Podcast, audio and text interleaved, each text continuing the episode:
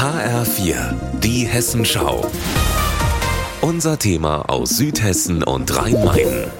Heute mit Raphael Stübig, wieder einmal von der Raststätte Gräfenhausen West an der A5 bei Darmstadt. Hier streiken inzwischen seit rund zwei Monaten Lkw-Fahrer aus Osteuropa. Es geht um ausstehende Löhne, insgesamt mehr als eine halbe Million Euro. Und seit gestern hat sich die Lage hier dramatisch zugespitzt, denn rund 30 von gut 80 Fahrern hier sind in einen Hungerstreik getreten. Und ich bin jetzt mitten auf der Ladefläche, wo Fahrer aus Georgien hier ihr Matratzenlager errichtet haben.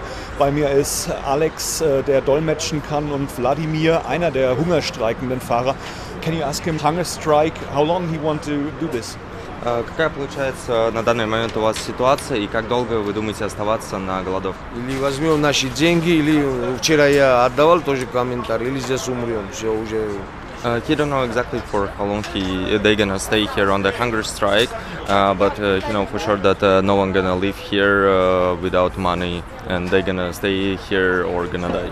Also sinngemäß übersetzt sagt Wladimir Geld oder Tod. Sie würden hier so lange bleiben, bis alle ihr Geld bekommen haben. Auch die Familien in der Heimat würden dringend auf das Geld warten und hungern. Also hungern sie hier jetzt auch.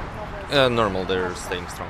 Ja, nach außen hin geben sie sich weiter stark. Es gibt Daumen hoch, aber es ist dennoch keine Lösung in Sicht. Auch Edwin Athema, der Verhandlungsführer der Europäischen Transportfahrergewerkschaft, ist heute Vormittag wieder hier nach Gräfenhausen gekommen, hat gerade mit den Fahrern hier gesprochen.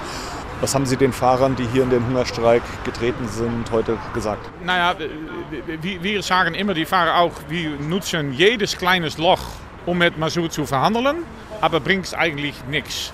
Aber dass die Fahrer im Hungerstreik ein, das ist wirklich traurig, dass bis jetzt niemand grundsätzlich Verantwortlichkeit genommen hat, um diese multinationale Unternehmer, die können Grevenhausen in 10 Minuten lösen.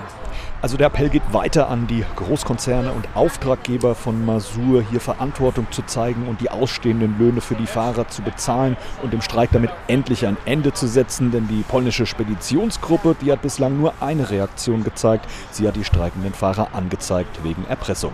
Von der Raststätte Gräfenhausen West, Raphael Stübig.